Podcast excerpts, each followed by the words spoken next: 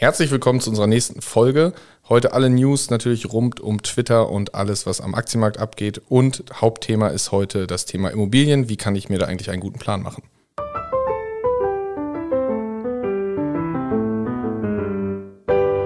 Finanzappell. Beratung on Demand.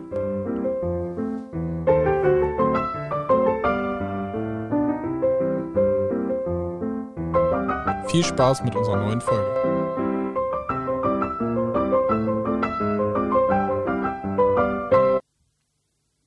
Ja, Marius, äh, hallo und herzlich willkommen. Ich freue mich, dass wir hier wieder sitzen. Ähm, beziehungsweise zu dem Thema das äh, zweite Mal. Es gab äh, gleich technische Probleme, deswegen sind wir auch etwas verspätet dran mit der Folge, aber äh, wir kriegen das Ganze hin. Definitiv, ja. Ich würde sagen, im Thema sind wir jetzt noch tiefer drin als vorher. News ja. haben sich ein bisschen geändert. Ähm, werden wir aber, glaube ich, ganz gut zusammenkriegen alles. Ein bisschen aktueller ist ja wieder gut was los gewesen. Aber wir starten erstmal rein äh, mit dem Highlight der Woche. Was war bei dir das Highlight der Woche?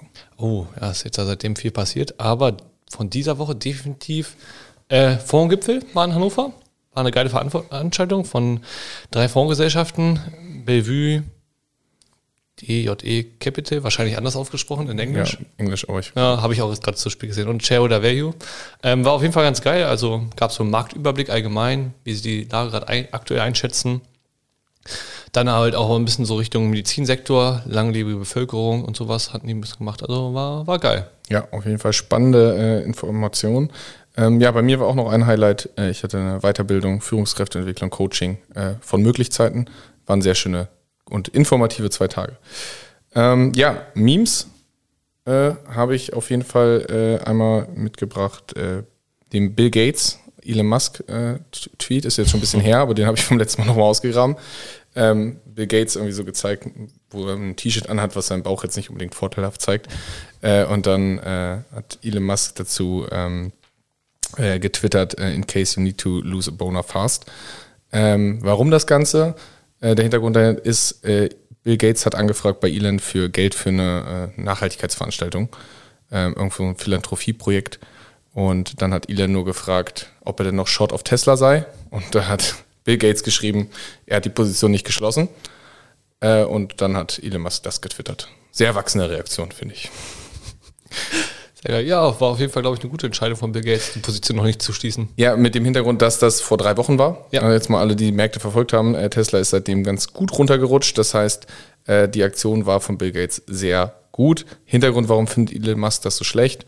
Ja, weil er sagt, okay, du willst ja irgendwie für ein Nachhaltigkeitsprojekt mein Geld und er behauptet, Tesla sei die nachhaltigste Company, dann kann es nicht Short darauf sein. Aber es macht natürlich grundsätzlich als Absicherung am Aktienmarkt Sinn. Jo, wenn du einen der Tech-Titel, sage ich jetzt einfach mal, hast, der am besten gelaufen ist die letzten Jahre oder ja, zumindest sehr gepusht wurde, mal shortest in der Phase, wo Zinsen steigen, ist das vielleicht ganz clever. Ja, und man muss ja gucken, Bill Gates hat eine sehr hohe, sehr hohes Vermögen in Aktien irgendwo liegen und dann zu sagen, okay, da will ich grundsätzlich nicht raus, ist das halt einfach der, die beste Absicherung, einen, einen überbewerteten Titel einfach zu shorten, weil der in, in kurzen, äh, in schwierigen Marktphasen einfach mehr auf die Mütze kriegen wird. Wie, wie es sich jetzt ja bewiesen hat. Tesla ist deutlich mehr gefallen als der Marktdurchschnitt. Ja. Ja, zweites Meme, das war ganz geil, von South Park. Ja, das ist sehr witzig. Weiß nicht, wer das kennt. Ich weiß gar nicht, wer da zur Bank geht. Ich weiß nicht, ich kenne die Figuren nicht. Ich weiß nicht, ob es Kenny ist. Die anderen kenne ich ja auch nicht. Ich bin auch nicht so dran. Ich kenne auch nur Kenny. Auf jeden Fall ist geil. Geht zur Bank. Und dann kommt die Frage, was mit meinem Geld passiert oder irgendwie sowas. Ja, äh, nee, äh, legt Geld fix, äh, ja, genau. gibt Geld, Geld Geldschein, ne? wie ich wollen so anlegen, gibt er irgendwie 100 Dollar oder so und dann sagt er so, ja, wir investieren jetzt ihr Geld und der fängt an zu tippern, breit gestreut am Markt, bla bla und dann sagt er so, und dann drückt er auf Enter und dann sagt er, and it's gone. so ja, ungefähr so haben sich, glaube ich, relativ viele Anleger in letzter Zeit gefühlt. Besonders die Anleger von, die in Luna investiert haben, eine Kryptowährung mal kurz in unserer News-Sache hier direkt rumzuspringen. Äh, Luna war jetzt gerade vor zwei, drei Tagen, ist das Ganze mal von, ich glaube, in der Spitze knapp 115 Dollar pro Coin äh, auf null quasi gesunken. Ja. Ähm, ja, kann man machen. Ne? Hat auf jeden Fall Spaß gemacht, glaube ich, als Anleger. Ja, wie kam das dazu? Luna ist grundsätzlich so, dass es gibt einen Luna-Coin und einen Stablecoin dahinter. Und der Stablecoin ist halt leider nicht mit US-Dollar hinterlegt. Das heißt, der Stablecoin sollte eigentlich den Wert eines US-Dollars widerspiegeln. Und die haben sich gedacht, wir machen das aber nicht so, dass wir da wirklich einen US-Dollar irgendwo hinlegen, sondern wir machen das so, dass wir das über einen Algorithmus abbilden und quasi durch Verknappung oder neue Coins quasi das Ganze ausgleichen. Sehr gut geklappt. Hat nicht so gut geklappt. Äh, Es ist dann im Schnitt unter 20, Prozent, äh, 20 Cent gefallen, einen Dollar, beziehungsweise mittlerweile sogar auf 13, 14 Cent. Mm, Und das hat halt dafür gesorgt, dass eine Hyperinflation kam. Und zwar quasi wie ein Bankrun. Und alle wollten irgendwie noch das retten, was zu retten war. Und ja, das Ding ist jetzt bei Null. Es gab also keine Deckung und das hat natürlich Vertrauen in diesem Markt nicht unbedingt gefördert. Und deswegen ist auch der ganze Markt mal gut abgeschmiert. Zusätzlich, dass der natürlich eben an den Tech-Titeln hängt. Wollte sagen, die sind ja ähnlich. Nicht ganz so stark abgestraft worden, aber Ja. ging auch gut bergab überall. Ja, und dazu muss man jetzt sagen, die anderen Stablecoins, es gibt ja noch hier US-Dollar Tether von Bitfinex, der Kryptobörse, der schon, ich glaube, seit 2018 stark in der Kritik ist. Aber es interessiert immer nur Leute so eine Woche, weil die haben eigentlich ursprünglich auch mal gesagt, ja, unser US-Dollar ist, Tether ist wirklich eins zu eins mit Dollar gedeckt. Da liegt immer ein Schein irgendwo in einem Safe. Dann kam irgendwann so raus, hm, doch nicht. Da haben sie erst so gesagt, ja, aber 80 Prozent und ich glaube, es ist jetzt noch so 60 Prozent. Mal gucken. Vielleicht nur noch 50. Ist recherchiert aber auch keiner so richtig. Also es gi- gibt irgendwie laufende Verfahren, aber ich meine, die ziehen sich seit Ewigkeiten hin. So richtig scheint keiner zu gucken. Und witzigerweise ähm, ist, wird der Tether-Dollar auch oft dafür verantwortlich gemacht, quasi Marktmanipulation zu betreiben. Das heißt, sie können ja einfach Dollar drucken. Und wenn dann halt wirklich auch nicht da ein Dollar hinterliegt, dann kann ich ja einfach aus dem Nichts schaffen und kann damit quasi den Markt ja nach oben oder unten pushen. Und die anderen Prozent, die nicht in Dollar liegen, liegen übrigens in Kryptowährungen. Jetzt könnte es schwierig werden langsam. Das heißt, es ist ein sehr komisches Konstrukt. Äh, Ich glaube, auf Stablecoins werden dadurch noch mehr äh, Aufmerksamkeit fliegen. Aber das war so ein bisschen mit And It's Gone relativ passend, um in die Memes zu, äh, um die News zu steigen. ja, was gab es sonst noch am Aktienmarkt, Marius? Was ist noch passiert? Oh ja, ich weiß gar nicht, wo ich anfangen soll. So viel, ehrlich gesagt, ist ja doch einiges passiert in der letzten Zeit im Aktienmarkt. Ähm, ich würde sagen, die Börsen waren sehr rot in der letzten Zeit. Freitag gab es so eine kleine Erholung einfach mal, um das allgemein vielleicht so ein bisschen zu schreiben, aber ja, sagen wir so, wenn man 20% verliert, ne, ist, wenn man 20% danach wieder gut macht, ist man nicht auf dem gleichen Kurs wie vorher. Okay, wieso? Das Ja. verstehe ich nicht. Genau. Also für jeden, für den das noch nicht klar ist, der kann das mal kurz nachrechnen. Passt nicht ganz. Ja, genau. Ja, es ist wichtig. Ja. Wie viel Prozent plus müssten die Luna Holder jetzt eigentlich noch machen, um quasi wieder auf 150 zu kommen? Gott, ich glaube eine Milliarde. Geht nicht. Geht nicht. Unmöglich. Ja. Ja, ansonsten, vor 25 Jahren, um mal ein bisschen einen Blick in die Vergangenheit zu haben, wurde das erste Mal, sozusagen konnte man das erste Mal eine Amazon-Aktie handeln an der Börse. 25 Jahre, ja. Damals zu 18 Dollar. 1997. Äh, ich glaube, die Amazon-Aktie, oh, oh, kann ich mal kurz nachgucken parallel. Die Amazon-Aktie datiert jetzt gerade bei, ich weiß nicht, red du schon mal weiter. Ich gucke mal, mal nach. parallel nach. Ja, warum ist das gerade interessant? Weil jetzt überlegt wird, ob hier Amazon Web Service sozusagen ausgegliedert werden soll.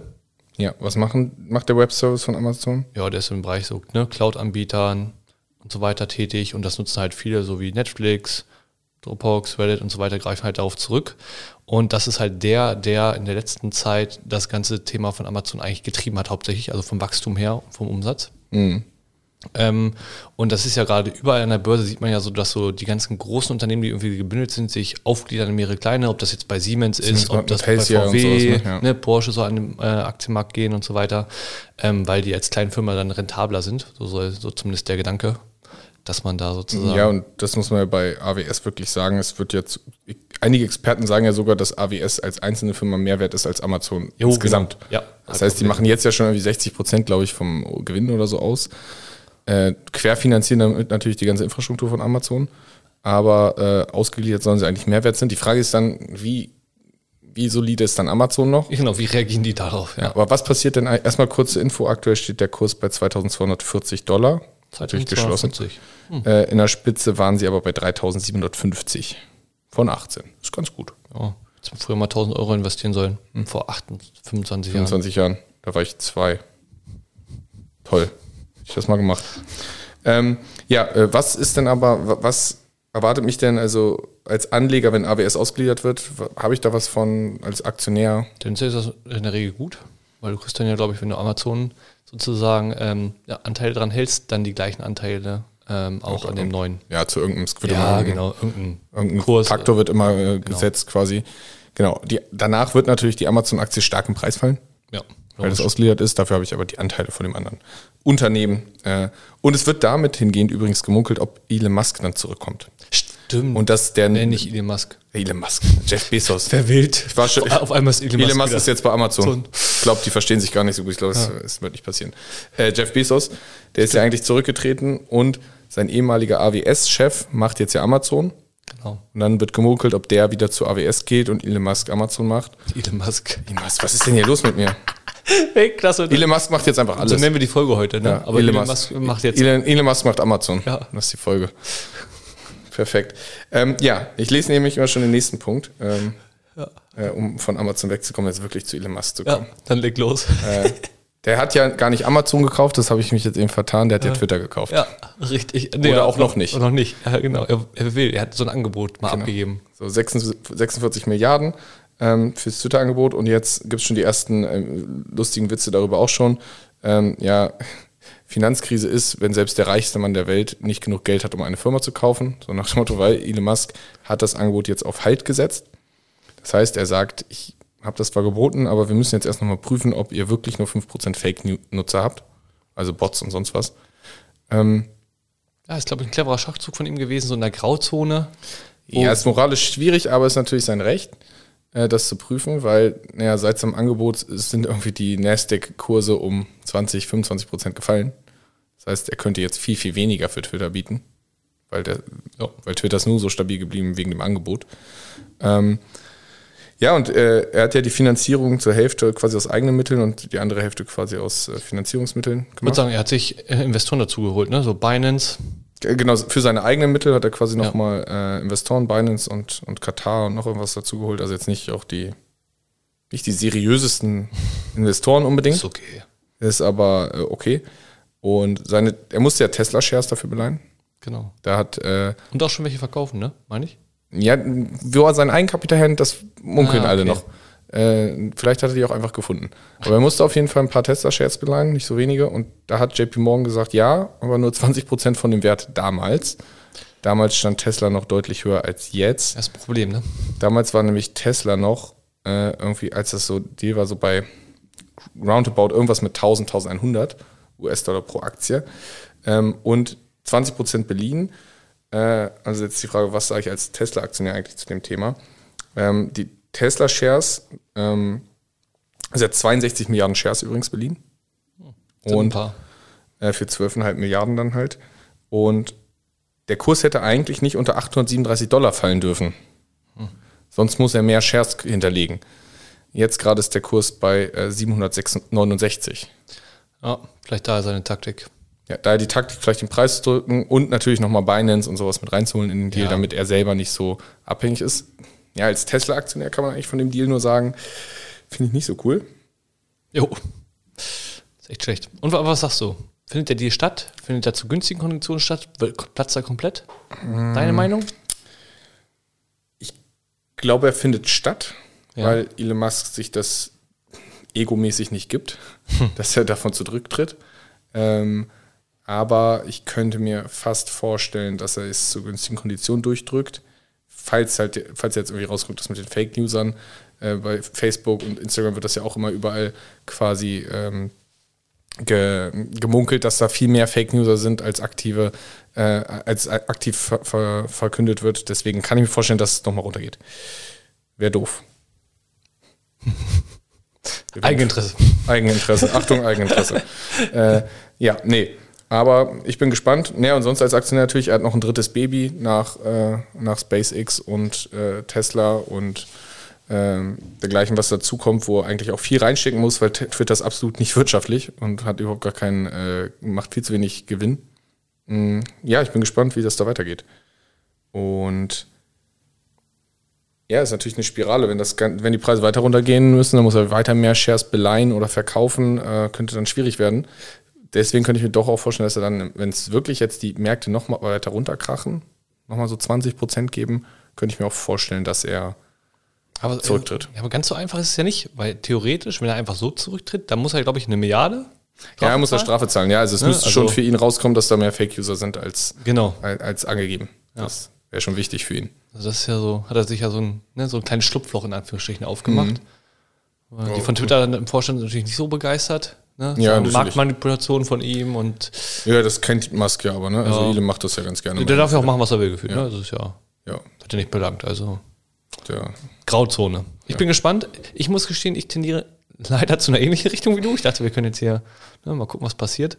Aber ich glaube tatsächlich auch, der Deal wird nicht platzen, weil er da auch, ich glaube, zu viel Eigeninteresse hat, so eine Plattform und er will sie ja auch für alle wieder frei machen, hat ja auch erzählt, Selbst dass er, Trump. Ne, selbst Trump soll wieder drauf wegen Meinungsfreiheit, er will das ja Mhm. allen ermöglichen und so weiter und er will ja auch, glaube ich, dann gegen die ganzen Fake ne, Und und so ja. Bots so vorgehen. Deshalb kann man ja schon argumentieren, es ist sinnvoll, äh, dass er das mal ne, recherchiert, wie viele da wirklich sind. Allerdings, wenn du mich fragst, hätte man das vielleicht auch schon mal vorher klären können, bevor man so ein Angebot abgibt. Aber ne, wenn mich so eine Aktie vielleicht kaufen will, Unternehmen, dann ja, keine Ahnung. Ich weiß nicht, ob er dann, ja, jetzt ist er ja schon auch Teilaktionär mit, mit Ja, 8, ist 9 Prozent. Vielleicht hat er jetzt erst die Zugriff auf die, auf die, jetzt weiß ich jetzt nicht, wie da die Rechte sind, genau. Äh, ja, ich bin gespannt. Aber Ähm, deshalb denke ich auch, ich glaube, zum aktuellen Kurs, wie er es mal angeboten hat, glaube schwierig. glaube ich nicht. Also ich glaube, wie gesagt, ich glaube tatsächlich, dass da mehr als 5% so ne, an Fake-Accounts und Bots unterwegs sind. ja, Und dementsprechend hat er dann sozusagen ein offenes Fenster und deshalb glaube ich, dass es ein geringes Angebot geben wird, was er dann. kann ich mir auch gut vorstellen. Ja, kleiner Funfact dazu ist, mit der Beleihung von 20% pro Share hat eigentlich JP Morgan bestätigt, dass nicht Elon Musk der reichste Mensch der Welt ist, sondern Jeff Bezos. Weil Amazon würde wahrscheinlich eine Beleihung von so 50% per Share kriegen und dann wäre quasi vom wirklichen Kapital Jeff Bezos deutlich reicher als Elon Musk.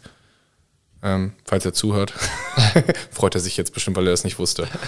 Ähm, nee, also, mal, aber da hingegen wieder die Frage, geht Jeff Bezos dann zurück zu Amazon ohne AWS, was eigentlich ein, ja, kein wirtschaftliches Unternehmen ist, was eigentlich nicht irgendwie jetzt so die riesen Wachstumspotenziale hat, gibt er sich das oder bleibt dann doch in Ruhestand? Ich weiß nicht. Mal gucken. Oder übernimmt AWS und der andere muss in der Bude verrotten. Ja. Das wäre natürlich auch ein krasser Move. ja. Aber wäre auch eine gute Herausforderung, ne? das Ding da nochmal irgendwie nochmal was draus zu machen. Ja, die haben natürlich jetzt ein bisschen Probleme. Die haben jetzt ex Ja. extreme Infrastruktur aufgebaut ähm, für die ganzen Logistikzentren und so. Die muss natürlich erstmal ausgelastet kriegen. Die haben jetzt ja gerade gar keine Auslastung. Das ist schon. Na, ich bin gespannt. Ja, was ist sonst noch die Thematik? Inflation, ganz neues Thema. Oh ja, ganz neu. Ah, Führt immer noch weiter hoch, ne? Also hat sich jetzt nicht so. Also 8,4, glaube ich, in den USA jetzt für Mai veröffentlicht. Ja. 8,4 Prozent. Ähm, Habe ich eine kleine Videoempfehlung. Ähm, Mission Money bei YouTube. Interview mit Bert Flossbach von Flossbach von Storch. Dauert aber knapp anderthalb Stunden. Ja, aber ist gut. Sehr Ja, gutes. Video. Ähm, kurz und knapp zusammengefasst äh, in anderthalb Stunden. in anderthalb Stunden. ist halt auch komplex. Äh, und ein wichtiger Punkt daraus war für mich, äh, was er gut beschrieben hat, ist Unilever und Nestle und dergleichen sagen ja, die Preissteigerung äh, in Lebensmittelindustrie wird, haben sie mal so auf 3,5 Milliarden beziffert vor, vor ein paar Wochen, vor drei, vier Wochen. Ähm, mittlerweile auf 4,8 Milliarden, also ist schon ein bisschen gestiegen in ein paar Wochen. Und die sagen, die kriegen das erst an den Endkunden weitergegeben äh, in Q1, Q2 2023.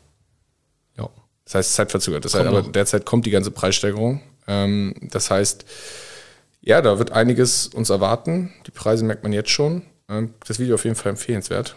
Und mal gucken, wie extrem da die Preise noch hochgehen. Ja, ich bin auch gespannt. Also, ja, aber das ist halt genauso, ne? Die haben bestehende Verträge, können dann wahrscheinlich noch nicht alles weitergeben und die ganzen Supermarktketten und so weiter. Ja, aber erstmals haben sie jetzt in Deutschland einfachere Möglichkeiten, das zu erhöhen. Ja, ja. So deutlich einfacher als früher, sonst war in Deutschland immer vor Preissteigerungen relativ gut geschützt, weil die großen Ketten, Edeka, Rewe, sonst was da eigentlich relativ und all die genau. Die hatten geschlossen Ja, gegenstanden. die hatten ja so eine Machtstellung, die Ja. sie ja hin und wieder auch mal ein bisschen ausgenutzt haben, ne? Milchbauern und so weiter da. Ja, jetzt ist, sagen alle so, ja, Inflation ist ja da, na, jetzt haben wir halt 3,20 für die Butter. Ja. Ich habe irgendwas, äh, es gibt ja kein Olivenöl mehr, ne? Es gibt kein so- Sonnenblumenöl, ja, kein Olivenöl und Mehl auch nicht. Ja, stand da irgendwas, ich weiß gar nicht, halber Liter für 6 Euro oder irgendwie so. Preisschick ist nicht so Wahnsinn. Ich musste letztens, ähm, weil es kein Mehl mehr gab und ich brauchte irgendwie Mehl, also eine Packung, äh, musste ich äh, Weizen, Dinkel, nee, Dinkel, Vollkorn, Biomehl kaufen. Soll ich dir sagen, ja, kann ich. Soll ich dir sagen, was ein Geheimtipp ist? Ich muss mir glutenfreier lernen. Mhm. Glutenfreies Mehl gibt's immer. Das kauft einfach keinen Arsch. Ja, ist aber auch, kostet ja auch so schon doppelt so viel wie das normale. Ja, es kommt drauf an, aber ja, manchmal schon. Ja, Geheimtipp. aber ist halt ein Geheimtipp. Ne? Das ist, Geheimtipp. wenn man dringend mal einen Kuchen backen muss, Dann kann man auch mal glutenfreies Mehl Ja. nehmen, ja, das stimmt. man muss man wichtig darauf zu achten, noch ein Tipp, nicht die gleiche Menge nutzen wie beim normalen Mehl, sonst wird es vielleicht ein bisschen trocken. So, Backtipps gibt es jetzt ja auch Ja. noch. Der Oberhammer. Ja. So, zu trocken. Spotify neue Kategorie. Genau. Jetzt in, in, in Kochen und Essen oder was weiß ich, wie heißt. Home and Living oder so, ich weiß es nicht. Äh, kriegen wir hin. Wir gehen jetzt in alle Kategorien. Ja, ähm, ja die Frage am Markt ist ja. okay. Aber da, da ja. können wir gleich mit einsteigen. Weizenpreis ja, ja. geht gerade noch höher, Rekordhoch heute. Und heute oder gestern Indien beschlossen als, ich glaube, zweitgrößter weltweiter Weizenexporteur. Ich glaube nach der Ukraine, ne? Ja, genau. Ich glaube, oh, haben wir auch gesagt, ja, wir exportieren auch nicht mehr. Weil, es- also vielleicht auch verständlich, wenn ne, der Größte nicht mehr exportiert. Ähm, und Indien sagt, ja, wir haben halt irgendwie relativ viel Bevölkerung, die auch versorgt werden will. Ja, die haben ja ein paar. Ja, dann stoppen die es halt auch, versorgen sich erstmal selber. Aber sagen wir es mal so, Afrika, die sind halt am Arsch, ne, wenn du ehrlich bist. Also Hungersnöte, was da immer so kommt. Also, ja, die, die mittelfristigen Effekte werden da schon extrem, extrem hart sein. Und dafür hat ja Annalena Baerbock jetzt äh, Russland kritisiert. Jetzt habe ich heute auf, im Radio gehört, dass die zurückgeschossen haben und gesagt, so, ja, also dann lass doch einfach die Sanktionen sein, dann passt das schon. Äh, also da ist jetzt auch so ein bisschen wieder äh, Beef zwischen Russland und äh, Annalena Baerbock. Ähm, ja, aber die Grünen wurden ja scheinbar für ihre Politik belohnt ähm, bei den Wahlen jetzt am Wochenende. oh, quasi kleine äh, Bundestagswahl sozusagen. Kleine Bundestagswahl, ich glaube, die haben äh, 13 Millionen haben gewählt. 13 Millionen haben gewählt, schon ziemlich viel. Ja. Äh, und ich glaube, die Grünen sind bei 18 Prozent rausgegangen. Ja, ich habe nur gelesen, also FDP hat auf Mütze gekriegt, SPD und die Genau. Grünen waren die großen Gewinner. ja, nach der, ne, nach der CDU tatsächlich. Ja, genau. genau. Also CDU und Grüne haben, haben gewonnen. Trotzdem hat die, äh, habe ich auch eine witzige Aufstellung gesehen, irgendwie 2004 oder so, äh, 36 Prozent für die SPD. Schröder ruft Neuwahlen aus. Und dann so äh, immer Jahre später wurde die Prozentzahl der SPD immer wieder runter. Und jetzt so SPD, sie haben 24 Prozent oder so. Äh, und äh, SPD be äh, bestätigt Regierungsanspruch. Das so? stimmt, ja. Ja, ist schon ein bisschen, naja. Äh, schauen wir mal. Ja, äh, was ist deine Einschätzung? Ähm, wie wird sich das Ganze ähm, aktuell weiterentwickeln? Geht es äh, noch weiter runter? Ähm, beruhigen sich die Märkte ein bisschen? Was glaubst du? Ja, schwierig, ne? Also ich glaube tatsächlich, wir haben gerade erstmal schon so einen ganz guten, so einen kleinen Ausverkauf schon mal so ein bisschen gesehen an den Märkten, aber wir sehen ja auch eine, zumindest Freitag wieder so eine kleine Gegenbewegung gesehen. Kann vielleicht auch ein bisschen weitergehen, also die Leute haben auf jeden Fall noch Geld, was sie investieren können. Tatsächlich glaube ich aber, oder kann man ja aus der Vergangenheit sehen zumindest, dass es des Öfteren, nachdem man sozusagen so den ersten, ne, sag ich mal, Ausfall oder Abverkauf gesehen hat, in der Regel dann so eine Gegenbewegung kam und dann tatsächlich nochmal, es nochmal weiter runterging oder noch ein bisschen, ja, in die ähnliche Region. Ähm, und was ich auch aus dem Fondsgipfel mitgenommen habe oder was vorher auch schon extrem wichtig war, ist ja tatsächlich, ähm, dass es darauf ankommt, äh, wie geht es weiter ähm, in den USA zum Beispiel. Also die erhöhen ja die Zinsen, das ist ja schon eingepreist bis zu einem gewissen Niveau. Ne? Also ich meine 2,5 bis 2,75 ist da ja schon alles eingepreist, äh, was da kommen kann. Anleihen sollen ja sozusagen nur noch auslaufende dann auch wieder neu eingekauft werden. Also keine neuen, es wird so nicht mehr Geld in den Markt eingepumpt. Das ähnliche ist ja sozusagen in Europa auch geplant, dass wenn sie sozusagen ne, die ähm, Anleihenaufkaufprogramme werden gestoppt werden, also es werden nur noch, das bedeutet, die werden nicht komplett zurückgefahren, sondern nur noch keine neuen gekauft, auslaufende werden immer wieder neu eingekauft. Was aber dann das Spannende ist, wenn die tatsächlich beschließen, die Bilanzsumme sozusagen runterzufahren. Also auch die auslaufenden nicht zu, neu zu kaufen. Ja, oder die halt verkaufen, vorzeitig sogar. Das wäre halt völlig wild. Ähm, aber das ist halt in den USA so ein bisschen von der FED im Gespräch, dass sie ne, Sachen auskaufen, äh, aus, auslaufen lassen. Und wenn das passiert, dann entzieht man halt zum ersten Mal tatsächlich dem Markt halt wirklich Liquidität. Das wäre nicht so gut in der Phase. Das wäre nicht so gut. Ähm, Gab es wohl mal 2008. Da war ja die Börse super. Ja, genau, das war so, oh, dieser Immobiliencrash, den, der dann mal so ausgelöst wurde in den USA. Dementsprechend, wenn das kommt, dann scheppert es wohl nochmal richtig. Aber ähm, da sagen halt viele, es gibt halt viele Leute, ne, die sich damit auseinandersetzen und die Fette auch beraten und dass sie dann halt auch, wenn es tatsächlich an den Märkten weiter rumpeln sollte oder der Arbeitsmarkt und die Konjunktur nicht so laufen sollten wie geplant, weil aktuell ist das ja in Ordnung zumindest in den USA, dass ähm, die dann frühzeitig auch das Wording ändern und das dann vielleicht anpassen würden. Aber man Wir weiß nennen es das einfach anders. Ja. Ja. Ja, ich rechne auch noch damit, dass wir runtergehen werden. Ähm, schnell gesagt gerade. Ähm, ich glaube auch, die Volatilität ist noch nicht so hoch. Also Volatilitätsindex, WIX, ähm, so. äh, so ist die magische Grenze eigentlich so bei 35, 40. Ähm, das heißt, wie schwankungsreich sind eigentlich die Märkte? Ähm, da sind wir noch auf einem relativ humanen Level, ähm, verglichen jetzt auch mit äh, Corona-Crash damals. Und ich, ich glaube auch einfach dadurch, dass dieser Corona-Crash bei vielen jungen Anlegern und, und vielleicht auch Markteinsteigern ein falsches Bild von einer Korrektur ähm, gezeigt hat. Das heißt, es geht ganz schnell runter und ganz schnell wieder rauf. Das ist dann schon, das war schon ein Crash und gut ist. Ich glaube, dadurch, dass viele junge Anleger am Markt sind, die dann eventuell zu früh nachkaufen, zu früh, früh ihre ganze Liquidität reinschießen.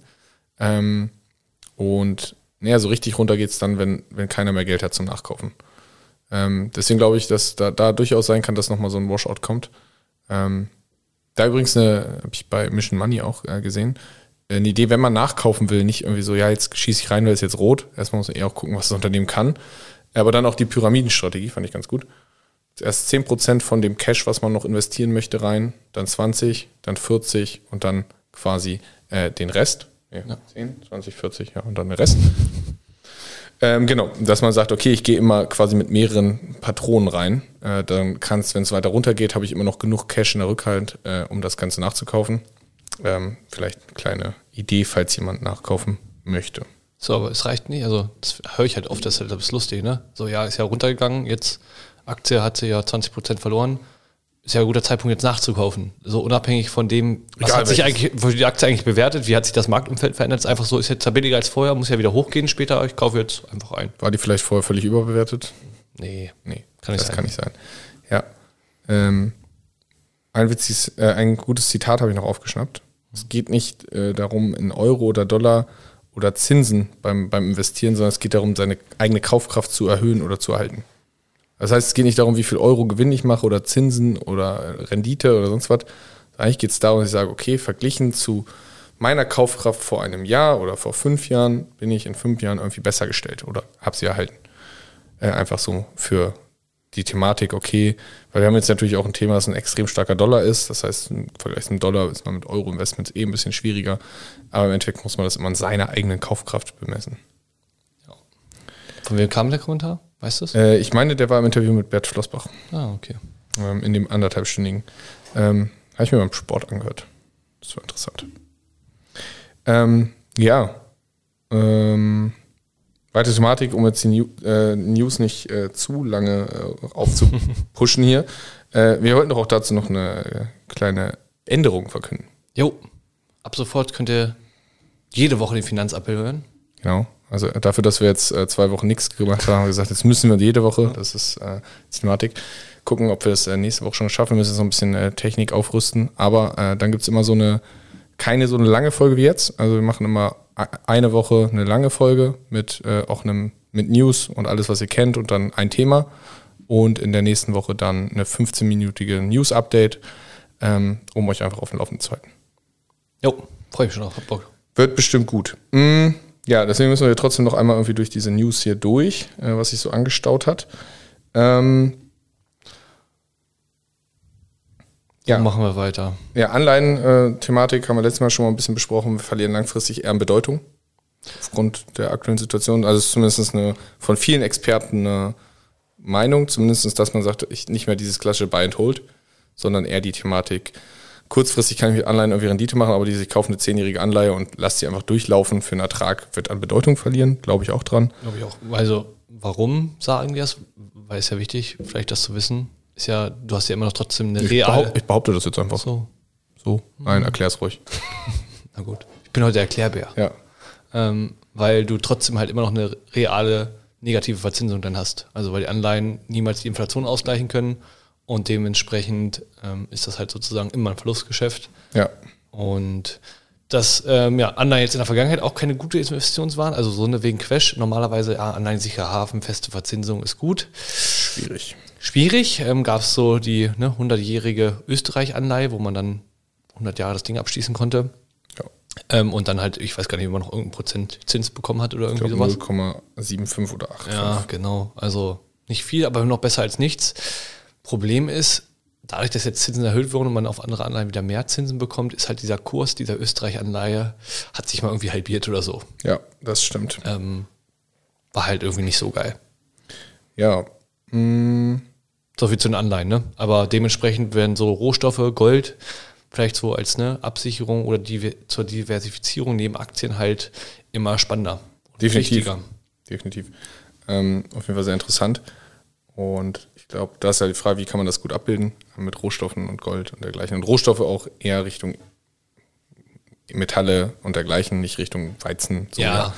Äh, Das Ganze lässt sich ja nur über Zertifikate abbilden, was ein bisschen schwierig ist. Ja, ansonsten äh, politische News noch. Finnland und Schweden wollen die NATO und gerade direkt vor der Aufnahme habe ich gelesen, Schweden will den Antrag jetzt wirklich stellen, trotz Warnung von Russland mehrfach. Ähm, Dann bin ich mal gespannt. Das könnte der ganzen, wir haben noch gar nicht über die Ukraine geredet heute, Ja, äh, könnte dem ganzen Thema nochmal ganz viel frischen Wind äh, äh, auf, äh, auffahren. Hm, Da habe ich noch ein äh, Rheinmetall hat ja irgendwie 100 Panzer geliefert oder so. Ähm, oder will Flugabwehr, liefern. ja. Äh, und der Preis damals im Bosnienkrieg war irgendwie ein Drittel von dem, was die Dinger jetzt kosten. Also im Endeffekt vielleicht so ein bisschen, bisschen so Ausnutzen der Situation. Meinst du? Hm? Ist aber schwierig, die jetzt herzustellen. Ja, bestimmt. Die standen ja auch schon da, die waren ja fertig. Ja, Aber die ähm, Lagerkosten die standen ja da. Lagerkosten, genau. Ja, ich bin, ich weiß, ich habe gar nichts mehr darüber gehört. Die Munition sollte ja aus der Schweiz kommen. Das, die haben ja ein Veto eingelegt. Ich weiß gar nicht, ob die jetzt äh, Munition irgendwo hergeholt haben, aber leere Panzer werden sie wahrscheinlich nicht entschieden. Nee, glaube ich auch nicht. Aber was ich dazu gehört habe, ähm, die Russen wegen Chipmangel, weil ja die USA da ne, so ein bisschen Embargo auffällig. Die bauen aus Waschmaschinen irgendwie. ne? Genau, die bauen jetzt die Chips irgendwie. Äh, Waschmaschinenpanzer. ja, aus Waschmaschinen Ja. aus und äh, die im Panzereinwalz, da wo es einen Mangel gab. Ich finde es, hätte ich technisch nie gedacht, dass in Waschmaschinen Chips sind, die ich in Ja. einen Panzer gebrauchen kann. Aber ich habe auch da technisch echt keine Ahnung von. Die Frage spricht jetzt aus, spricht das jetzt für, für, den, für die Waschmaschine oder, Oder gegen den Panzer. oder gegen den Panzer, genau. Aber Ich weiß es nicht. ah, ich auch nicht. Ähm, ja. Äh, genau. Ansonsten ist äh, alles am Fallen, wie du schon gesagt hast. Äh, Bitcoin ist über 36 Prozent in einem Monat gefallen. Unter der wichtigen Marke von 30.000. Ne? Ja, datiert aktuell immer noch live Da, bei 29.450, also immer noch unter der 30er Marke. Hatte auch eine kleine Erholung mit den Tech-Titeln. Ja, ist jetzt aber wieder drunter. Bleibt spannend. Äh, Ich kann mir durchaus auch da vorstellen, dass wir nochmal eine Richtung 20.000 gehen. Wenn die Tech-Titel korrigieren, werden wir meiner Meinung nach definitiv. 20.000 sind, bist du auch der gleichen Meinung. Toll, wir sind immer der gleichen Meinung. Ja, ich sag mal so, du siehst, wie stark die Coins irgendwie an den Tech-Titeln hängen. Und wenn da halt es nochmal tatsächlich bergab gehen sollte, dann gehen die Coins definitiv mit. Also, Da machen wir es jetzt anders. Was glaubst du in vier Wochen? oh, Bitcoin höher oder tiefer? Witziges Spiel, Kartenspiel, ne? Spielen wir ja sonst auch öfter mal. Ja. Höher oder tiefer? Aktuell 29.500. in vier Wochen Vier Wochen. Am 16. Juni 2022. ist jetzt schwierig. Ich sag einfach mal tiefer. Tiefer? ja, sage ich höher. Ja, musst ja. So. Gut, sehr schön. Müssen wir notieren. Ja. Bin ich gespannt. Ähm, genau. Ja. Ansonsten sind wir, glaube ich, mit den News da mal durch. Reicht jetzt für heute, sagen, genau. ne? So, äh, gehen wir zum Thema Immobilien. Äh, wir schreiben vielleicht rein, wer keinen Bock auf News hat, wann das mit Kann, kann eine halbe Stunde einschalten. Eine halbe Stunde einschalten. äh, genau. Äh, nein, Spaß. Äh, Die News sind ja das äh, sind ja sehr wichtig aktuell, gerade in den Zeiten. Nein. Wie ist das mit Immobilien? Ähm, Preisentwicklung von Q1 2004 bis Q1 2022 äh, ist es deutschlandweit um 84 Prozent gestiegen, die Preise. Das ist verrückt. Ja, finde ich auch verrückt. extrem. In Wachstumsregionen sogar 102 Prozent. Und in, ja, hast du letztes Mal schon bei Aufnahme drüber lustig gemacht, ne? wir haben das schon aufgenommen, in Schrumpfungsregionen. Ich habe das auch nicht geändert oder angepasst. Das sind für gut. mich immer noch Schrumpfungsregionen, also Regionen, die schrumpfen, äh, Preissteigerung trotzdem um 45 Prozent. Das ist ein Witz, ne? Also ich meine, Regionen, die schrumpfen. Das ne? ist ja so, ne, ich investiere in irgendwas, was halt nicht sinnvoll ist. Das ist äh, wie, wie ist es? GameStop, so, ne? Damals. Ja. Ich investiere in GameStop, weil Das, das ist aber auch äh, dazu noch eine Thematik, warum glaube ich auch, dass aktuell es noch weiter runtergeht. Weil gerade Titel wie GameStop dann auch an dieser Korrektur Ja, am Freitag auf einmal gesehen. 22, 23 Prozent plus machen, wo du sagst, okay, ist noch genug Geld da, um solche Titel hochzuschwemmen, dann glaube ich einfach, dass es weiter runtergeht. ja, und das habe ich mir auch gesagt. Als ich das gesehen habe, dachte ich mir, was für ein Schwachsinn. Dazu hat Barclays mal eine coole Studie gemacht, äh, zu Unternehmen eigentlich, aber das finde ich, kannst du auch umgehen genauso sagen. Unternehmen, also Unternehmen, die gut sind, können nicht schrumpfen. Also wenn ich ein Unternehmen habe, was wirklich gut ist, dann kann ich nicht schrumpfen. Bei Immobilien. Sag ich auch so, wenn die Region eigentlich schrumpft, kann der Preis nicht steigen. Aber ja, selbst da sind die Preise gestiegen, weil die Leute kaufen ja aber auch aktuell gefühlt blind und alles und zu teuer. Ja. Ähm, Punkt. so, Punkt. Ähm, ja, wie ist die Wohnungspreisentwicklung so in, in, in Deutschland? Ähm, Ja, überraschend, ne? Relativ ähnlich zu dem. Also ich meine, ja. München irgendwie 2016 kostet ein Quadratmeter 6.800 Euro. ja, und heute einfach mal 11.000. Oh, gut. Ja, Krass. Frankfurt und Hamburg ist von 4 auf 8 hoch, also im Gegensatz zu München immer noch ein Schnapper. Ja, aber klassische Verdopplung mal. Ja, trotzdem von 4 auf 8 ist auch echt heftig. Das heißt, äh, Wohnungspreise sind da extrem hoch. Die Mietpreise haben sich übrigens nicht, die sind entkoppelt mittlerweile von den Kaufpreisen oder Baupreisen. Das, ist, das heißt, auch die steigen natürlich, aber die steigen prozentual deutlich weniger als die, äh, die Kaufpreise, was natürlich langfristig zu einem Problem werden könnte. Definitiv. Also Ja. Das ist ja vor allen Dingen, ich glaube, vor allen Dingen Privatanleger, äh, Privatbesitzer von Immobilien ist, ist das kein schönes Thema. Nee, das, Das- wird schwierig. Du kannst die Mieten nicht so anziehen, wie du eigentlich müsstest, für das was du gekauft hast. Ist ein schwieriges Thema. Äh, ja, und Mietpreisbremse hatten wir schon mal diskutiert, dass das Ja. Ganze natürlich da auch nicht weiterhilft, weil es immer Schlupflöcher gibt. Mm, Aber kommen wir mal ein bisschen regionaler zu, unseren, äh, zu unserer Region Hildesheim zurück, weil es soll ja darum gehen heute hauptsächlich, dass man sagt, okay, wie baue ich mir eigentlich einen guten Plan für die eigene Immobilie, egal ob das Wohnung, Haus oder was auch immer ist, äh, und wie viel kann ich mir eigentlich, wie viel Immobilie kann ich mir leisten? Das ist ja heute das Thema. Ja, und das bei steigenden ne? Bauzinsen und so weiter. Steigenden Rohstoffpreisen, steigenden Baupreisen, steigenden Wohnungspreisen, steigende Nebenkosten. Ihr, ihr merkt schon, wir haben da vielleicht so eine Tendenz. Ähm, genau. So, das heißt, in Hildesheim ist das, je nachdem, zahle ich zwischen 2200 und 3200 Euro je Stadtteil. Äh, Itzum und Ochtersum sind hier am teuersten. Ja, wir haben, äh, im Weinberg wird zu wenig verkauft. Also da ist zu wenig äh, Ja, Kauf. zu- mit zu, zum dazu jetzt. Ne? Genau, gehört trotzdem äh, ist, ist eine der teuersten Regionen ähm, und natürlich auch oben äh, Richtung Marienburger Höhe, da am, äh, wie heißt der Berg? Weiß ich nicht. Äh, die sind auf jeden Fall, da ist zu wenig äh, ja, Kauf und Verkauf, um da genau Preise zu kriegen. Auf jeden Fall sind das die teuersten Regionen. Im Schnitt waren es äh, 2500 Euro äh, pro Quadratmeter in den letzten Jahren und damit zum letzten Jahr 9% gestiegen, die Preise auch. Auch nett, ne? Ja, 2019 hatten wir noch 1,8. Das ist auch gut angezogen. Ja. Ja, so jetzt die Thematik, okay, was Frage, ist... Frage dazu. Ja, Frage. Hildesheim? Schrumpfungsregion? Wachstumsregion? Hildesheim ist eine Stagnationsregion. Ja, genau. genau das wollte ich auch sagen. Es gibt noch was anderes. Es gibt so ein Mittelding. Das ist dazwischen. Der Hildesheim pendelt ja immer um diese 100.000. Ja, genau. Großstadt oder nicht. Und dann gibt es ja irgendwie immer wieder irgendwie Mittel oder nicht und Autobahnstadt. Also wir sind äh, stagnierend. Jetzt glaube ich gerade wieder, ich würde sagen, in diesem Jahr wieder eine Wachstumsregion, weil die ganzen Studenten ko- zurückkommen. Würde ich einfach mal tippen. Aber es kommt doch jetzt Zensus. Der Oh, stimmt. der Wann ist das hat eigentlich? Heute begonnen, glaube ich. Echt? Ja, ich habe es im Radio gehört. Müssen wir eigentlich auch irgendwo hin? Ich habe gar nicht. jeder Zehnte wird, jeder Zehnte wird befragt. Wie? Klingeln die bei dir? Du kriegst eine Post. Okay, ich habe Und dann kannst du einen Befragungstermin machen. Hm. Vielleicht darfst du nicht mitmachen. Oh, ist okay. Ja. Vor allem und dann auch die Befragungstermine dürfen an der Tür stattfinden. So viel zur Digitalisierung in Deutschland. Wir machen einen Zensus und machen das per Klingeln an der Tür. Da musst du irgendwie nachweisen, dass du da bist, wo du ne, auch angibst zu sein. Ja, ich weiß nicht. Äh, Konto kann ich irgendwie online eröffnen Ja. mit ID-Verfahren und sonst was, aber äh, so einen Zensus mache ich da, weiß nicht. Ist bestimmt alles ganz schwer digital zu organisieren, aber naja. Es ist doch genau wie ähm, mit, wir versuchen da ein Grundstück zu kaufen, aber äh, das geht nicht digital zu unterschreiben und so weiter. Ja, genau, äh, genau. Ähm, wir müssen das einmal durch Deutschland schicken, weil Genau. alle drei Eigentümer Wohnen halt- an unterschiedlichen Städten und dann muss, muss jeder in Original unterschreiben. Digitale Signatur gibt's ja noch nicht. Äh, dass dann irgendwie der eine in Berlin, der andere in München und sonst wo unterschreiben. Dauert dann halt mal vier Wochen. Und wahrscheinlich verschlammt die Post die Unterlagen. Ah, genau, Unterlagen, bitte noch einmal. Ja.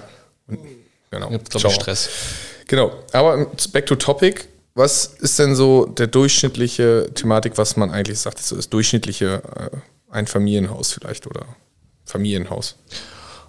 Oh, Größe 120 Quadratmeter? Schätze Ja. mal jetzt mal. Du bist. Ja. Das ist so, ja, also es ist so das Typische, was man immer so annimmt. ja. 120 Quadratmeter, dann kriege ich da irgendwie zwei Kinderzimmer unter und ein Schlafzimmer oder vielleicht ein Arbeitszimmer, ein Kinderzimmer ähm, und habe da irgendwie genug Platz für meine Familie. Das heißt, es kostet ungefähr 300.000, wenn man jetzt die Preise nehmen muss, Hildesheim. ja. So, und in der aktuellen Marktlage, also ne, das ist jetzt die große, in der aktuellen Marktlage eher so 450 bis 500.000, vielleicht 400. Das ist- Also weil einfach die Marktpreise nicht in den klassischen Kategorien Ja, sind. klar. Für 2500 Euro den Quadratmeter findet man aktuell wenig. Das heißt aber, wir nehmen mal die 300.000 Euro an. Mm, Dann habe ich ja noch 12% Kaufnebenkosten, roundabout. Je nachdem, ob mit Makler oder ohne. Ja. Ach, Makler. Ja. Ja. Haben auch verdienen aktuell auch viel zu viel einfach. Oder haben, war viel zu einfach. Das ist halt praktisch, wenn, das, wenn du prozentual verdienst Ja. und die Preise steigen. Hilft. Gut. Ähm, das heißt, ich brauche ja eigentlich 336.000 Euro. Als Gesamtsumme. 36.000 Euro Nebenkosten. Ja, ist richtig. Ähm, sagen wir 10 bis 15 Prozent Eigenkapital. 15 Prozent ist ja so klassische Summe. Das heißt, es sind dann 30 bis 45.000. Ähm, ja, vielleicht muss ich nochmal irgendwie ein Badezimmer, also weil für den Kaufpreis für 300.000 wird es auf jeden Fall sein, ich muss da nochmal ein Bad neu machen, ich muss da noch ein bisschen was reinschmeißen. Also sagen wir mal, ich brauche eigentlich 360.000 Ja, okay. in Summe. Hört sich noch. Ne? Das heißt, ich schmeiße da nochmal knapp 30.000 rein. Das heißt, minus 30.000 Euro Eigenkapital muss ich 330.000 Euro finanzieren. Ja. Ist noch eine, also eigentlich noch, wo man sagt, das ist ja noch eine Grenze, wo man sagt, das ist noch entspannt. Da aktuell was für ein Hildesheim zu finden, muss ich schon viel Glück haben. Ja. Vielleicht eher auf ein bisschen außerhalb. ja, oder Connections. Ne? Also, Oder Connections au- au- außer Markt, äh, Genau. ohne Makler und dergleichen. Ja, jetzt können wir so sagen, aktuell eine Zins, die ich bei Bank kriege, 2,3, würde ich so schätzen. Zins. So, wir waren mal bei einer 0,8 irgendwie le- letztes, vorletztes Jahr. 2,3 ist schon ein Unterschied. Dann sagen wir mal 2% Tilgung und Zinsbindung 15 Jahre. Hm, Zinsbindung, was, was heißt das eigentlich? Also ist es, was passiert nach den 15 Jahren? Dann muss ich nach 15 Jahren meine Restschuld, die ich noch aufhabe, auf, offen habe von dem Kredit, weil ich habe ja, ne, wenn ich annehme 2,3% Zinsen, 2% Tilgung, wenn man das nachrechnet, da habe ich ja immer noch eine Restschuld von den 330.000 äh, Ja. 30.000 Euro. Und die muss ich dann ja irgendwie neu finanzieren. Die Restschuld ist übrigens 219.000, ich habe das ausgerechnet. Ah, sehr gut. Ja. Und die muss ich halt nach 15 Jahren neu finanzieren, zu den dann aktuellen gültigen Zinsen. Das kann gut sein, das kann schlecht sein. Wenn man vor 15 Jahren finanziert hat, Dann finanziere ich jetzt gerne neu. ja, dann könnte es jetzt demnächst einige eventuell zu, vor große Probleme stellen, weil damals niedrige Zinsen, heute höhere Zinsen steigen weiter an, weil da war es ja ungefähr so, dass da gerade so eine Niedrigzinsphase langsam losging. Ja, es dürfte jetzt in den nächsten Jahren ein paar kommen, die Genau. langsam. Ab 2,8, so grob, Ja. ne? Hat das ja angefangen. Ähm, und dementsprechend ähm, kann es da tatsächlich zu ähm, ja, einigen vielleicht ja, Schnäppchen kommen oder einige werden Probleme haben, ihr Haus weiter zu finanzieren, werden dann ja, höhere Zinsen zahlen müssen, können vielleicht nicht mehr so viel tilgen, haben, wenn sie Pech haben, dann das Problem, dass sie nicht vom Ruhestand sozusagen vielleicht damit fertig werden mit der Abzahlung. Das, Das wäre halt sieht die Bank nicht so gerne. Genau, das wäre halt besonders kritisch. Also, weil erstens hat man dann persönlich ein Problem und zweitens mag das die Bank gar nicht. Ähm, ja, wünscht man, glaube ich, niemanden, ähm, aber könnte tatsächlich eventuell demnächst passieren. Definitiv. Und dann ist ja immer die Frage, wenn wir jetzt unser Beispiel genommen haben mit 2,3% Zins, 2% Tilgung, ähm, dann ist es so, dass ich 1182,50 monatlich an Kosten habe. Ja, schon ein bisschen was, ne? Schon viel, dann muss ich dazu noch rechnen Nebenkosten, die aktuell stark steigen, plus Rücklagen. Ja. Das heißt, ich komme da locker bei einer monatlichen Belastung von, keine Ahnung, man sollte bestimmt 200 150, 200 Euro Rücklagen sagen. ja Mindestens. Mindestens, ja. Mindestens. Dann muss das Haus aber schon guter Zustand sein, sonst eher mehr. Äh, und Nebenkosten bei 120 Quadratmeter, das wird kein Neubau sein für den Preis. Äh, bei Neubau bin ich halt eher bei den 450.000. So, auf den Tisch gehauen. Ähm, dann bin ich da ja locker bei einer Belastung von 1,8 bis 2000 Euro. Ja. So, das heißt, Hab ich. ist hab ich. Wenn ich jetzt überlege, wenn der Zins auf 1,5 runtergeht, dann bin ich monatlich noch bei 962 Euro statt 1200 knapp. Und wenn er hochgeht, bin ich bei knapp 1,4, oft wenn er auf 3% hochgeht. Das Plus Rücklagen, Nebenkosten. plus Rücklagen und Nebenkosten natürlich immer. Mm. Jetzt können wir überlegen, okay, wer, jetzt kann sich jeder schon selber ein Bild machen, wer sich das leisten kann oder nicht. Als Single wird es schwierig. Muss ich schon gut verdienen. Mm. Gucken wir also einmal auf die Gehaltsstruktur in Deutschland. Also äh, Topstadt ist Frankfurt. 54 brutto. Jahresgehalt, nicht Monatsgehalt. Äh, Durchschnitt ist Nürnberg 44.000. Top-Branche, Überraschung, Halbleiter. Die zahlen wohl gerade ganz gut, die wachsen wohl. Ähm, Top-Beruf ist trotzdem Arzt mit 78.000. Ja. Ähm, genau. Und das durchschnittliche Nettoeinkommen liegt circa bei 2000 Euro. Was allerdings verzerrt ist ein bisschen, aber grob kann man das so sagen. Wir sind damit Platz 8 in der EU. Gar nicht. Also ich hätte mal gedacht, wir sind höher. Ja. Würde mich interessieren, wer davor ist. Weißt du das? Kann ich nachliefern. Irgendwo habe ich die Statistik abgelegt. bestimmt äh, hier die Großbrit- nordischen Länder. Großbritannien, Schweden, Finnland, Norwegen. ja, sind schon paar. Schweden, Finnland, Holland Norwegen. vielleicht auch noch? Äh, Belgien? Könnte ich mir, Belgien, Luxemburg? Ja, ja, die kleinen Staaten, ja. So, die könnte ich mir noch vorstellen, die werden bestimmt so höher sein. Wir werden nachliefern und gucken, äh, ob, ich, ob wir richtig liegen. Ähm, das heißt, wir nehmen jetzt mal an, eine dreiköpfige Familie, weil wir haben ja gesagt, irgendwie ein Kinderzimmer, zwei Kinderzimmer, mit zwei Vollarbeitenden, die durchschnittlich verdienen. Vier netto also. Arbeiten also beide voll mit dem Kind. Äh, und dann haben wir die Thematik, okay, 1182,50 Euro für die Finanzierung. Haben wir 200 Euro Rücklagen. Dann machen wir 300 Euro für die Nebenkosten. Ähm, was kostet so ein durchschnittliches Kind? Keine Ahnung, 500, 500, 600 Euro?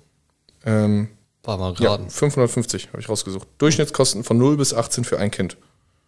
Das eine kostet mehr, das andere kostet weniger. Ähm, so, dann sind wir dabei, dass wir sagen, okay, die fahren bestimmt ein Auto. Weil man sagt, das ist vielleicht nicht in Hildesheim das Haus. Ja. Ähm, Urlaub möchten wir auch nochmal machen. ja, was, da 200 haben wir Euro. auch mal Zahlen rausgesucht, genau. So der Durchschnittspreis.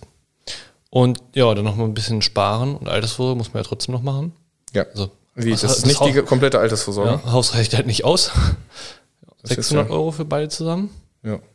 Wo kommen die 600 Euro her? Haben wir ja schon in den letzten Folgen ein bisschen hergeleitet. Das heißt, diese typischen 10% vom Genau. Netto. Und ja, dann fehlt natürlich definitiv noch irgendwie Lebensmittel und Kleidung mit 500 Euro. Ja. Und dann mache ich noch ein bisschen Freizeit für mich, die Kids. Bin ich grob, das auch noch. bin ich grob bei 200 Euro und Telekommunikation mal so Durchschnittswert von 100 Euro eingenommen. Wohl wissen, manche zahlen da wesentlich mehr, andere weniger. Manche zahlen das alleine wahrscheinlich Ja, für genau. Telekommunikation. Ja, Überraschung. Ich habe das mal ausgerechnet. Hm? Wir sind mit der Rechnung dann schon negativ. Ah, Also, äh, gut. Wir Ja. müssen die Werte mal reduzieren oder mehr verdienen. Läuft uns nicht. ja, genau. Das heißt aber durchschnittlich, also so kann man sich das nicht leisten. Dann kann ich sagen, okay, das erste, was sein wird, okay, wir machen halt Sparen und Altersversorgung ein bisschen weniger. Ja. Wir da 200 Euro weniger. Ähm, ja, das ist halt so die Thematik. Das heißt, Fazit ist, in den aktuellen Preisen mit dem Zinsumfeld, wenn ich Durchschnittsverdiener bin, kann ich, also wird das, sch- ist Kann man Urlaub noch streichen? Ne? So, das heißt, ich kann das machen, aber ich muss da schon einstecken und ich muss ja vorher auch schon meine 30.000 Euro zusammengespart haben. Das heißt, ähm, ist machbar, aber es wird sehr eng. Und wenn die Zinsen dann irgendwie steigen, dann wird es äh, ganz kritisch. Ja. Und beim Neubau mit 500.000 Euro, dann wird es richtig eng. Dann müssen wir über, müssen wir über andere Gehälter reden. Oder, Definitiv. ähm, Ja, genau. oder halt warten. Oder halt warten. So, das heißt, ja, jetzt können wir sagen, okay, keiner kann sich mehr eine Immobilie leisten. Das zeigen aber auch übrigens die Umfragen. Also es wird, die, die Immobilienbesitzer in Deutschland werden zurückgehen. Ja. Genau, habe ich, hab ich auch gelesen. Ne? Einfamilienhäuser sollen viel weniger werden. Ja, ist ja auch politisch so gewollt, Ja. weil Genau. sie sagen, es ist unwirtschaftlich. Haben sie ja irgendwie auch ein bisschen recht, aber ne? also jeder hat ja irgendwie so den Traum oder den Wunsch Eigenheim. Ja, ich wollte sagen, also wenn man mit Kunden redet und im Umfeld, jeder möchte irgendwie mal sein Eigenheim haben. Ne? So, das ist halt einfach da, das Thematik, da kann ich machen, was ich will und ich will dann auch tendenziell nicht, da, das irgendwie will ich da mal die Musik aufdrehen oder ich will mal eine Feier machen oder einen Grillabend. Äh, und das ist halt in einem Einfamilienhaus entspannter möglich als Im in Wohnung Reihenhaus oder oder im Wohnung. Ja. Ja, das heißt, Baupreise sind halt aber auch extrem hochgegangen in den letzten Zeiten. Unterschiedliche Gründe. Bauboom, Corona, Angebot und Nachfrage, Rohstoffmangel. Holzpreise haben sich in den letzten zwei bis drei Jahren verdoppelt. Stahl fast verdreifacht. Aluminium ist über 130 Prozent in zwei Jahren gestiegen. Dämmung ist unglaublich teuer geworden. Das heißt, ja, ist ja auch logisch, dass die Kaufpreise hochgehen, wenn die ganzen Materialien und Baupreise so extrem sind. Die Frage, wird das in kurzfristig weniger? Ich glaube nicht. Weiß auch nicht.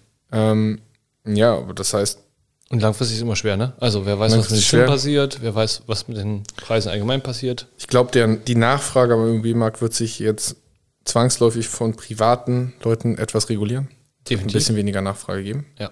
Aber äh, ich glaube, Institutionelle werden weitermachen, weil ähm, ja, es wird, die Nachfrage ist ja da, ne? Also und da ist dann einfach die Frage, naja, gucken wir mal, wie das sich entwickelt. Ja, also was sind jetzt so die Tipps? Weil wir können sagen, okay, stecken wir den Kopf in den Sand, Immobilie wird nichts. Mal was anderes. Hm, ja, am besten ist immer früh anfangen, einen Plan machen. Also sich wirklich aufzuschreiben, was kann ich mir eigentlich leisten, so eine Rechnung mal zu machen. Oder sich einfach mal irgendwo beraten zu lassen. Wenn man sagt, oh, das ist mir alles ein bisschen zu, zu vage selbst, äh, das kostet ja am Anfang erstmal nichts, sondern einfach sagt, okay, wir machen da so einen coolen Plan. Wir machen das eigentlich immer mit jedem Kunden, dass wir sagen, okay, äh, wie kann ich mir dann einen guten Plan aufstellen, dass ich vielleicht auch schon mit Anfang 20 da einen Plan habe, wie es in zehn Jahren klappen kann. Hilft. Hilft, weil umso früher ich anfange, umso besser ist es immer. Weil umso mehr Eigenkapital am Ende da ist, umso besser sind die Konditionen Ja. bei der Bank. Egal, ob ich das dann einsetze oder nicht. Und ich glaube, man muss sich auch von der Thematik verabschieden, was so viel in den letzten Jahren rumgegeistert ist im Internet mit, wir machen 110% Finanzierung oder 120%. Ja. Das heißt, ich finanziere mehr, als die Immobilie eigentlich wert ist. Das machen Banken aktuell in ganz wenigen Ausfällen. Ja. Ausfällen. Ausfällen. Ja, weil sie Angst vor Ausfällen haben. Ja. So. Ne? Ähm, Ja, ist ja logisch. Ne? Also die ne, BaFin hat ja auch gesagt, hier, ihr müsst da mal ein bisschen mehr ne, Risikorücklagen bilden. ja, Ähm, da wird schon so ein bisschen darauf geachtet, dass man, ja, dass es nicht mehr ganz so leicht ist.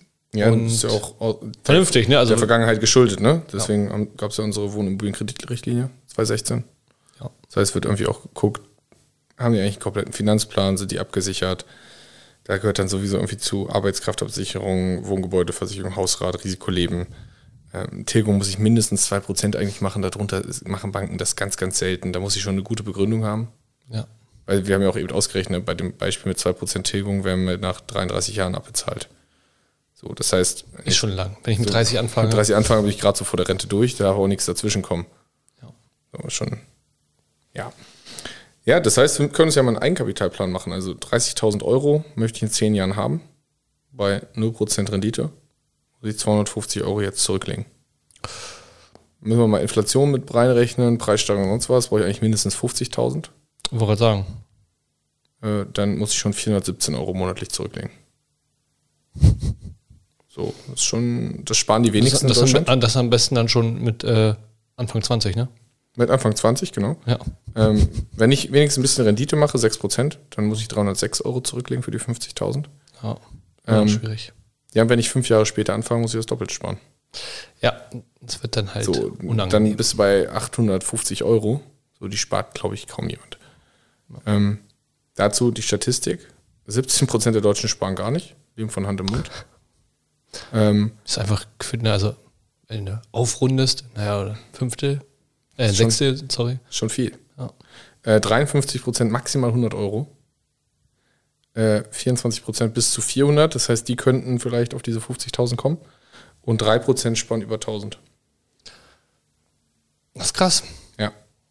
So, was jetzt, was wäre dein Tipp, um zu sagen, okay, ich mache mir einen coolen Plan für eine Immobilie?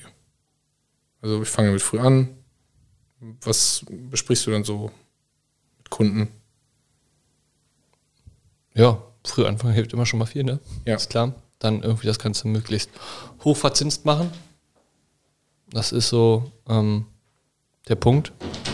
Und da muss man sich breit aufstellen, diversifizieren und dann hat man, ja, das sind so die ersten Punkte, ne? also so würde ich einfach anfangen. Ja, und dann so ein Probesparen vielleicht mal probieren, ne? Das heißt, genau.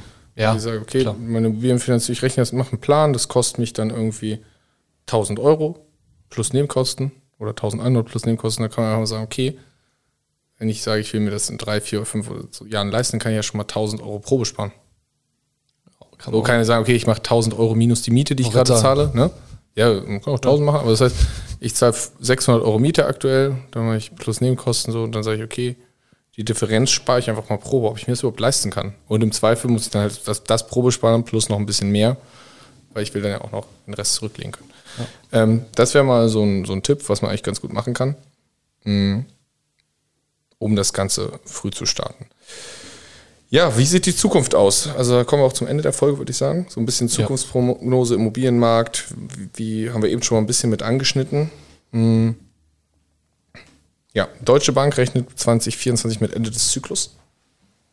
Das heißt, die rechnen damit, dass es runtergeht. Ähm, Aber für Großstädte gibt es halt abweichende Prognosen. Ne? Da ja, ich würde sagen, diese Wachstumsregionen, ne, da wird weiterhin Mangel herrschen. Wenn man guckt, wie wenig in Deutschland gebaut wird an den Wohnungen, die, das ist ja halt ein Witz, Ja. ne? Und wird ja jetzt in den nächsten Jahren nicht einfacher. Es wird ja nicht mehr gebaut, weil bei den ganzen Preisen, die durch die Decke gehen, da bauen ja immer weniger Leute so. ja, und der Baubedarf in den Top 6 Städten wurde seit 2016 keiner Stadt zu 100% erreicht.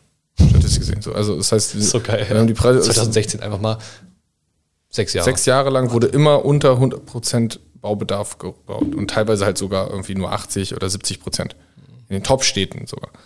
So, das heißt, ja, da ist noch Luft.